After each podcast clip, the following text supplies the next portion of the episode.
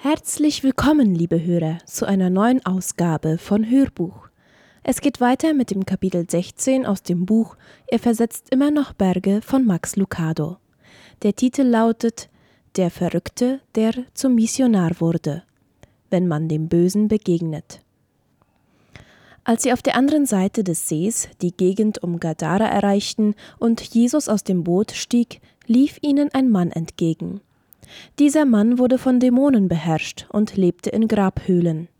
Er war so wild, dass er nicht einmal mit Ketten gebändigt werden konnte.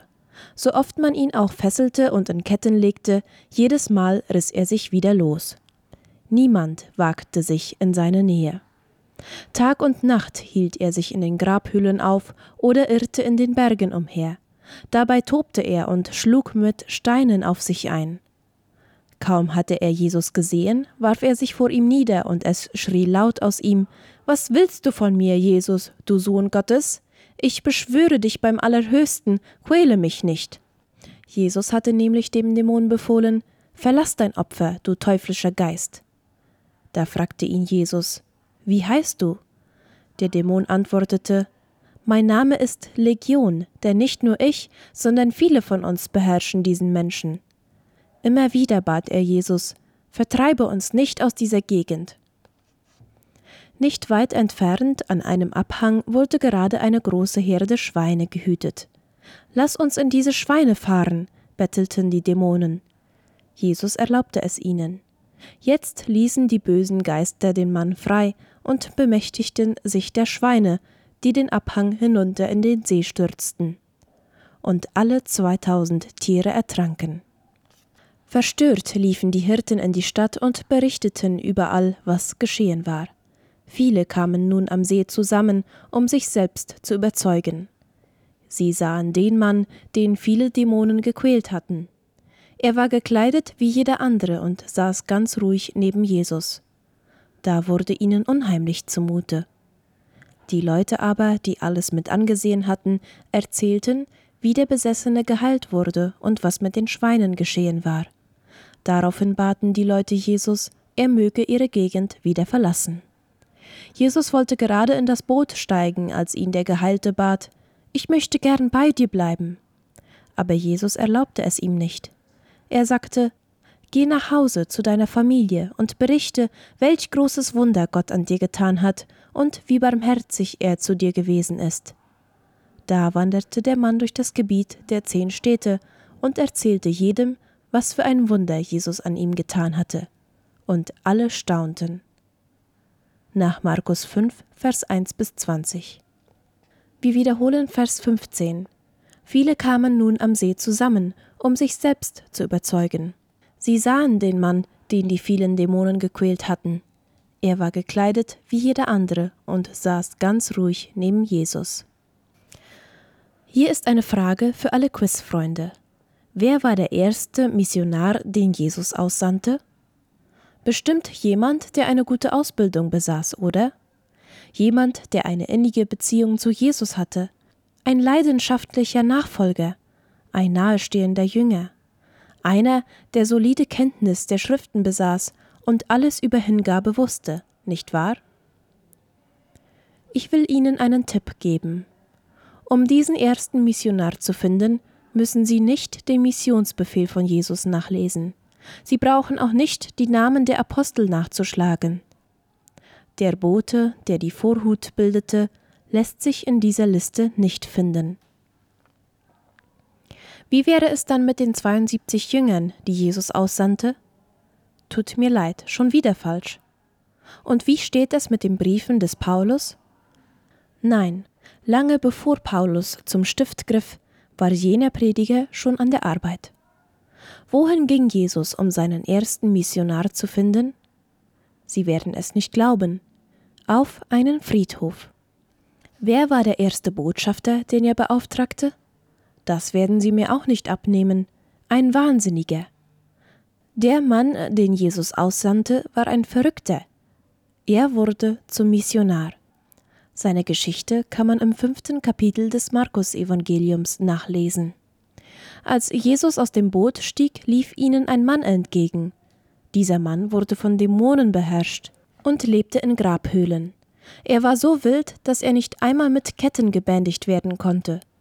So oft man ihn auch fesselte und in Ketten legte, jedes Mal riss er sich wieder los. Niemand wagte sich in seine Nähe. Tag und Nacht hielt er sich in den Grabhöhlen auf oder irrte in den Bergen umher. Dabei tobte er und schlug mit Steinen auf sich. Lesen wir in Vers 2 bis 5. Er gehörte zu der Sorte Menschen, vor denen ihre Mutter sie gewarnt hat. Er gehört zu den Kerlen, die die Polizei routinemäßig überprüft. Er ist einer der Geistesgestörten, die in der Stadt herumschleichen und ganze Familien umbringen. Sein Gesicht ist in Nahaufnahme in den Abendnachrichten zu sehen. Dieser Mann ist der erste Missionar der Kirche. Die Menschen in ganz Palästina wussten nicht, was sie mit ihm machen sollten. Sie banden ihn fest, doch er zerbrach die Ketten. Er riss sich die Kleider vom Leib. Er lebte in Höhlen. Er fügte sich mit Steinen Verletzungen zu. Er war ein tollwütiger Fuchs, der die Gegend unsicher machte, eine Bedrohung für die Bevölkerung. Er nutzte niemanden auch nur irgendetwas. Niemand hatte einen Platz für ihn, außer Jesus. Selbst heute hätte die moderne Medizin einem solchen Menschen im besten Fall nur Medikamente und eine langwierige Therapie anzubieten. Es mag sein, dass man mit viel Zeit, vielen Kosten und professioneller Hilfe ein derartig destruktives Verhalten einigermaßen in den Griff bekommen könnte. Aber es würde Jahre dauern. Bei Jesus dauerte es nur Sekunden.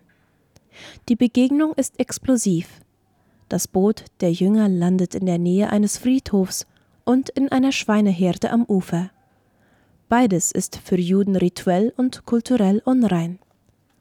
Als Jesus aus dem Boot steigt, kommt ein Verrückter aus einer Grabhöhle herbeigestürmt.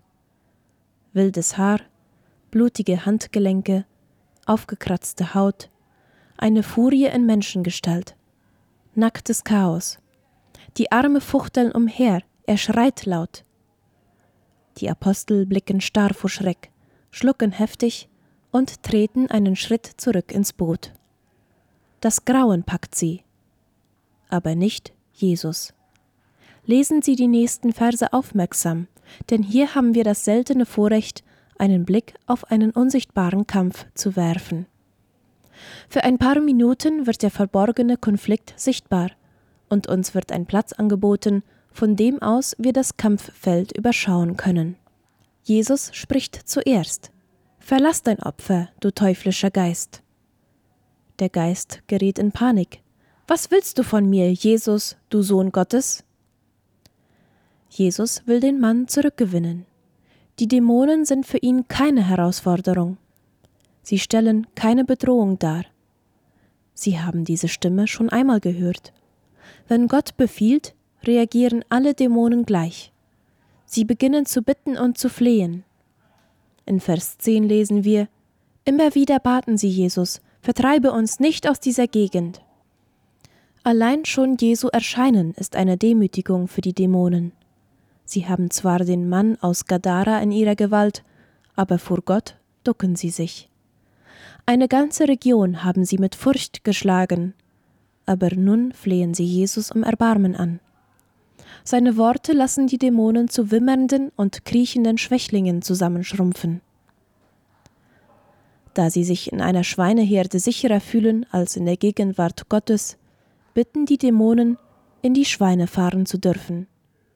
Jesus stimmt zu, und 2000 Schweine stürzen in den See. Und in dieser ganzen Zeit unternehmen die Jünger gar nichts. Jesus kämpft und seine Nachfolger schauen starr vor Staunen zu. Sie haben keine Ahnung, was sie sonst machen sollen. Kommt Ihnen das bekannt vor? Sie beobachten eine Welt, die außer Kontrolle geraten ist, und wissen nicht, was sie tun sollen? Wenn das so ist, dann machen Sie, was die Jünger taten. Wenn der Kampf zu heftig wird, treten Sie zurück und lassen Sie den Vater kämpfen.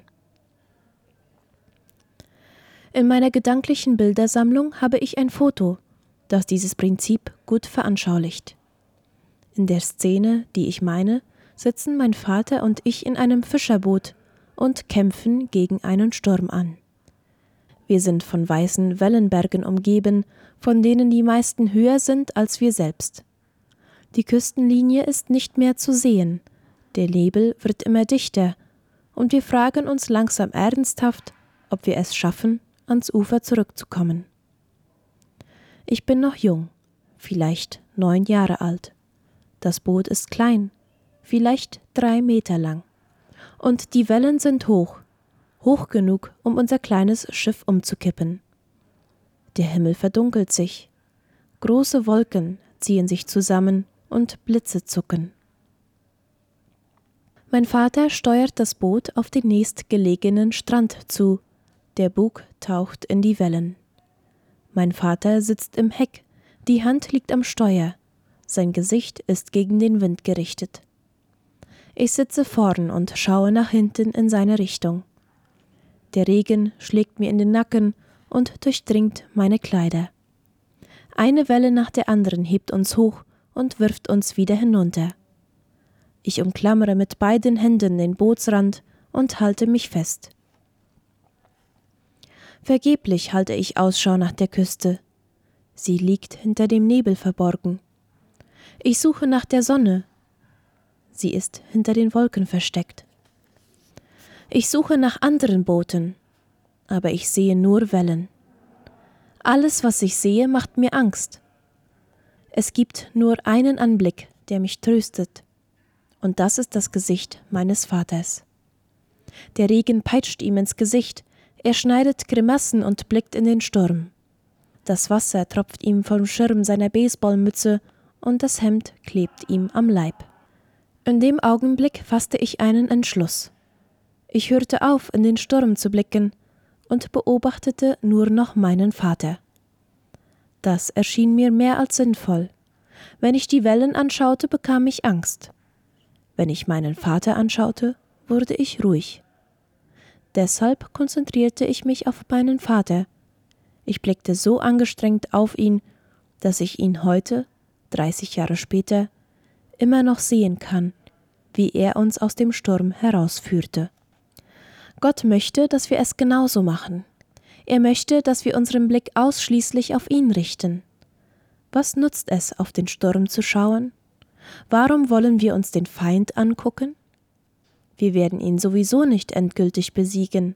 Das kann nur Gott. Die Jünger können Satan nicht vernichten. Nur Gott kann es. Und genau das tat Jesus. Während die Jünger stumm vor Staunen zusehen, wird Jesus aktiv und Gott befreit einen Wahnsinnigen. Dämonen fahren in Schweine, und auf einem Friedhof wird ein Mensch zum Jünger. Eine sonderbare Geschichte? Warten Sie einen Moment. Die Geschichte ist noch nicht zu Ende. Wenn Sie meinen, die Reaktion der Dämonen sei außergewöhnlich, dann warten Sie, bis Sie die Reaktion der Menschen erfahren. Die Schweinehirten rannten in die Stadt und erzählten allen, was sie beobachtet hatten. Die Leute kamen an den See, um mit eigenen Augen zu sehen, was geschehen war. Wir lesen in Markus 5, Vers 15 bis 17, Sie sahen den Mann, den die vielen Dämonen gequält hatten. Er war gekleidet wie jeder andere und saß ganz ruhig neben Jesus. Da wurde ihnen unheimlich zumute. Die Leute aber, die alles mit angesehen hatten, erzählten, wie der Besessene geheilt wurde und was mit den Schweinen geschehen war. Darauf baten die Leute Jesus, er möge ihre Gegend wieder verlassen. Wie bitte? Was taten sie? Daraufhin baten die Leute Jesus, er möge ihre Gegend wieder verlassen. Sie meinen, die Leute baten Jesus ernsthaft fortzugehen? Ja, genau. Statt ihm zu danken, entließen sie ihn? Sie haben richtig gehört. Was bewegt Menschen wohl dazu, so etwas zu tun? Eine gute Frage. Was bewegt Menschen dazu, Schweine und Verrückte der Gegenwart Gottes vorzuziehen? Oder ein anderes Beispiel. Was bewegt einen Alkoholiker dazu, das Elend des Trinkens der Nüchternheit vorzuziehen? Was bewegt eine Gemeinde dazu, den sanften Schlummerzustand der Erweckung vorzuziehen? Was bewegt eine Nation dazu, die Sklaverei der Freiheit vorzuziehen? Was bewegt Menschen dazu, die starren Traditionen der Vergangenheit dem lebendigen Gott der Gegenwart vorzuziehen? Die Antwort Angst vor Veränderung. Veränderung ist harte Arbeit. Es ist leichter, demselben altbekannten Weg zu folgen, als sich in unbekanntes Terrain aufzumachen. Deshalb schickten die Menschen Jesus fort. Und da Jesus nie dorthin geht, wo er nicht willkommen ist, besteigt er wieder das Boot. Nun beobachten Sie, was jetzt geschieht. Jesus wollte gerade ins Boot steigen, als ihn der Geheilte bat, ich möchte gern bei dir bleiben. Aber Jesus erlaubte es ihm nicht. Eine seltsame Art, mit einem gerade zum Glauben gekommenen Menschen umzugehen, finden Sie nicht auch? Warum nahm Jesus ihn nicht mit? Ganz einfach. Er hatte größere Pläne für ihn. Geh nach Hause zu deiner Familie und berichte, welch großes Wunder Gott an dir getan hat und wie barmherzig er zu dir gewesen ist. Lesen wir in Vers 19. Da haben wir es. Den Auftrag des ersten Missionars. Bis eben noch wahnsinnig gewesen, nun durch Jesus ein neuer Mensch. Keine Ausbildung, keine Unterweisung. Er wusste nur, dass Jesus sogar die Hölle aus der Hölle vertreiben konnte, und das war offensichtlich genug.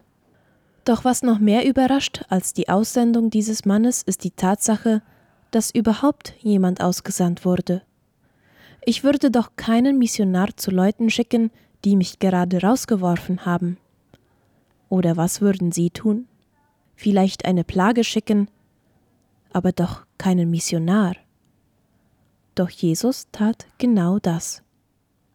Und das tut Jesus auch heute noch. Auch heute noch sendet er die gute Nachricht zu denen, die es eigentlich nicht verdient haben. Und noch immer gebraucht er Menschen, die es aus unserer Sicht nicht wert sind, seine Boden zu sein.